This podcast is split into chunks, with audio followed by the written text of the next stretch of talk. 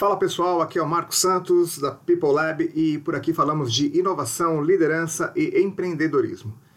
Hoje eu queria falar sobre a, uma nova versão que o Twitter está para lançar e ele costuma é, liberar essa versão para testes para alguns usuários. Então, algum, algumas centenas aí de, de usuários acabam usando essa versão e, e dão feedback para os desenvolvedores do Twitter o que estão achando, o que não estão achando, o que, que funcionou, o que, que não funcionou e tal. Só que nas versões anteriores desses testes, é, esses grupos não podiam compartilhar com o grande público, com seus amigos, etc.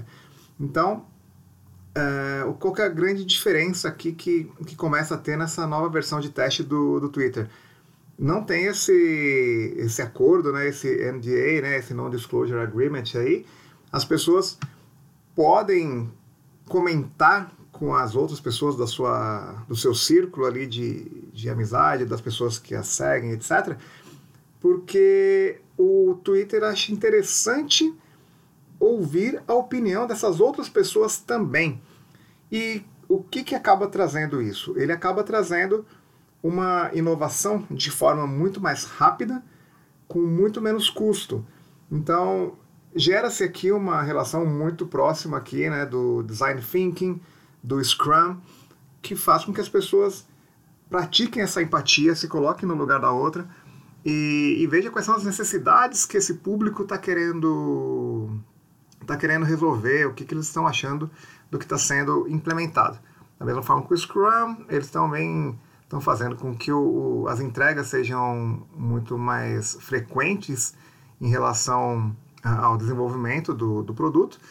Então, eu acho que, independentemente aqui da, das, das features que o, que o produto vai trazer na sua nova versão, que, que tem ali é, cores que se destacam do seu comentário em relação ao comentário das pessoas mais próximas, enfim, vai ficar mais fácil para você navegar, tem algumas coisas ali na versão atual, principalmente do aplicativo né, do Twitter, que você acaba tendo um pouco mais de dificuldade se você é um novo usuário, principalmente. Então, tem algumas coisas que não são tão intuitivas assim no Twitter, para quem está acostumado com, com o Twitter.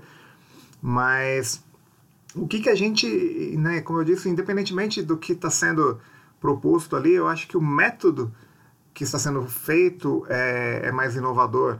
Então, tem uma relação mais aberta com, com o público dele não fica restrito ao grupo de desenvolvedores ou de usuários especiais, mas eu acho que é isso que seria interessante para a gente pensar a respeito aqui na, na, nossa conversa. O quanto que você se permite ouvir o seu público. Uma vez que é, a maior validação de um negócio é a venda. No, no caso do Twitter, por exemplo, a venda dele é a sua audiência, o quanto as pessoas usam. Então, você, é, o quanto você ouve os seus colaboradores, os seus prestadores de serviço, é, eventualmente até concorrentes, para você poder fazer um produto que a gente chama aqui de Product Market Fit, ou seja, aquele produto que o mercado quer, não aquele que você quer empurrar para o mercado. Porque afinal de contas é o mercado que vai ditar as regras. Então, se você fizer isso, escutar suas redes, se você é, testar isso de forma prática, que é na própria melhoria contínua, no, no Lean Six Sigma, no, no enfim, no Lean, no Kaizen, você acaba faz, praticando isso também, que é o que a gente chama ali de voz do cliente.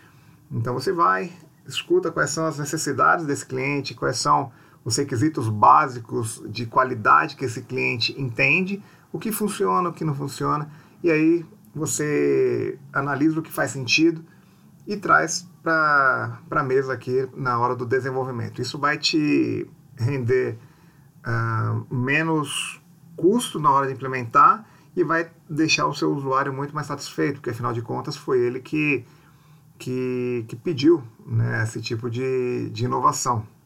Ou, no mínimo, ele vai se sentir parte dessa solução. Então, é, é isso que eu queria trazer para vocês. Sigam a gente na, nas nossas redes sociais, no, no LinkedIn, no, no Instagram, no Facebook. E é isso aí. Vamos que vamos.